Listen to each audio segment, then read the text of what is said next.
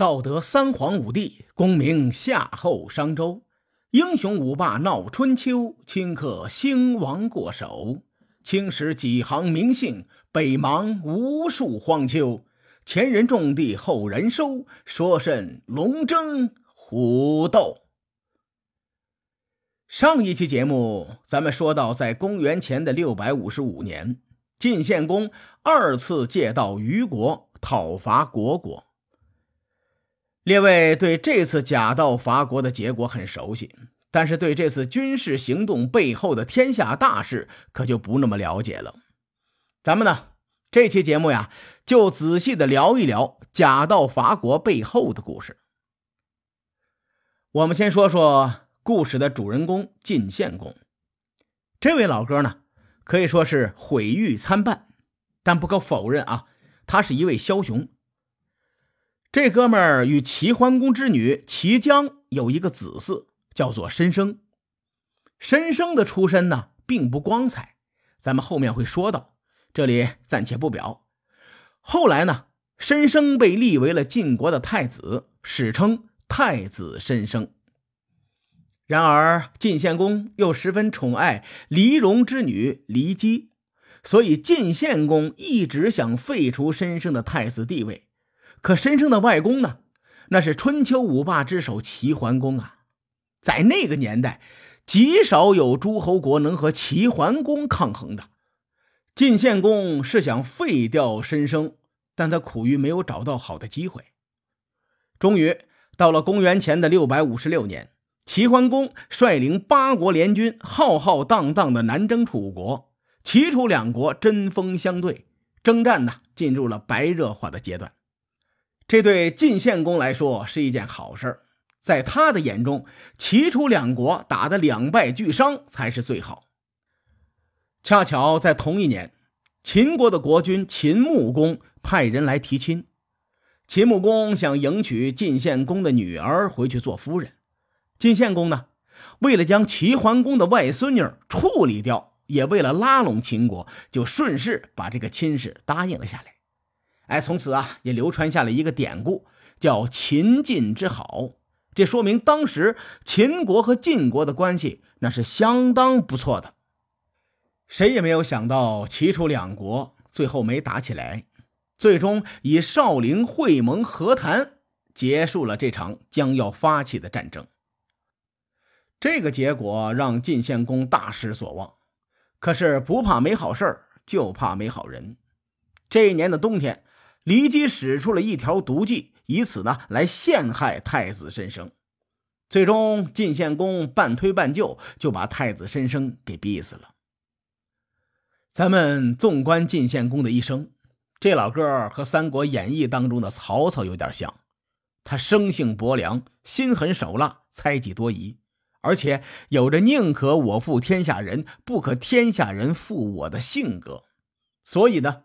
他才会做出灭了桓庄之族和逼死太子申生这些事情。从《左传》中记载的一个细节里，咱们可以推测出，晋献公还是担忧齐国的。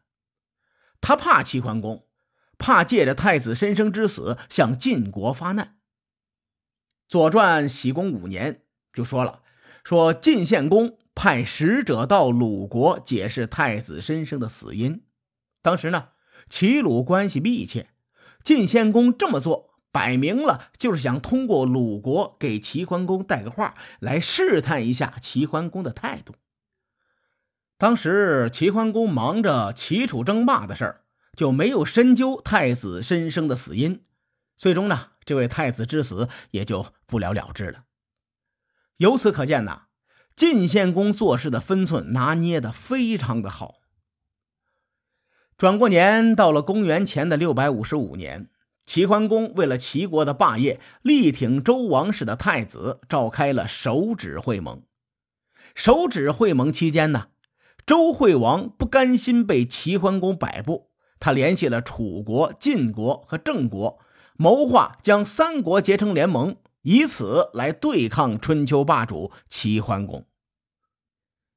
这个时候的形势对晋献公来说就非常的有利了。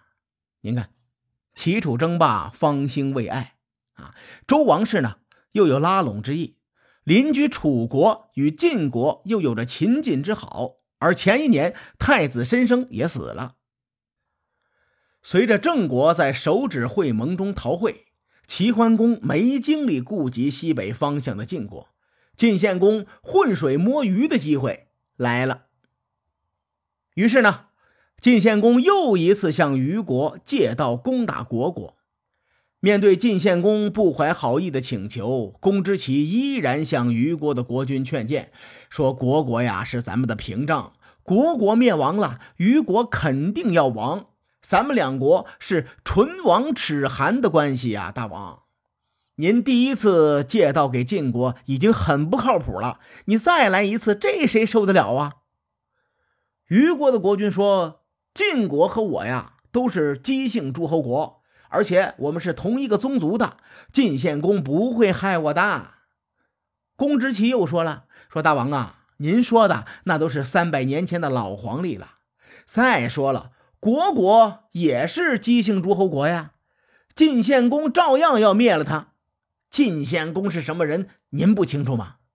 咱们虞国和他关系再近，能比得上曲沃桓公和曲沃庄伯那些后人亲近吗？可是晋献公呢？”他在巨城把这些公子们全给灭了，他对亲族尚且如此，何况咱们是国与国之间的关系呀？虞国国君的脑回路真是清奇呀！他的回答是：“我每次给神明的祭品又丰盛又干净，神明一定会保佑咱们的。”公之奇顺着他的思路说：“那假如晋国攻占了虞国，他们也向神明献上同样的祭品，难道神明就不吃了吗？它不香吗？”公之奇说的很有道理，我也觉得神明很难打破大名鼎鼎的真香这个定律。可惜啊，虞国国君是个死脑筋呐，非不听公之奇的劝谏，到底是答应了晋国的请求。公之奇一看大势已去了，就率领着族人离开了虞国。同年的八月，晋献公如愿以偿，借道虞国，出兵包围了国国的国都上阳城。晋军在围困上阳之后，史书上记载了一个打脸的事情，挺有意思的，我给大伙分享分享。当时晋献公问手下的一个神棍说。我军此行攻打虢国，能不能旗开得胜啊？神棍说：“呃，必须的，必呀，肯定能赢。”晋献公又问：“那什么时候能够攻下来呢？”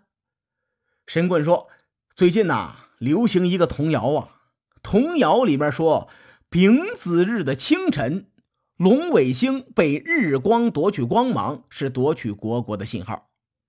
纯火星像一只纯鸟。”它掩盖了天策星的光芒，意味着国国的国君将要逃走。如此一来呢，这一天大概是九月末十月初的丙子日的早晨。那个时候，太阳在龙尾星之上，月亮在天策星之上，纯火星呢则在日月之间。哎，肯定是这个时辰了，没跑。结果呢，打脸的事情发生了。晋国的这场围城战持续了四个多月，一直到冬天十二月初一，晋国才将虢国给灭了。虢国的国君呢，就逃到了京师。京师不是一个具体的地名啊，而指的是首都。春秋公羊传解释说，什么是京师呢？天子居住的地方就是京师。京代表大，师代表人多。天子居住的地方规模都很大，而且人口众多，所以后世呢用“京师”这两个字啊泛指国都。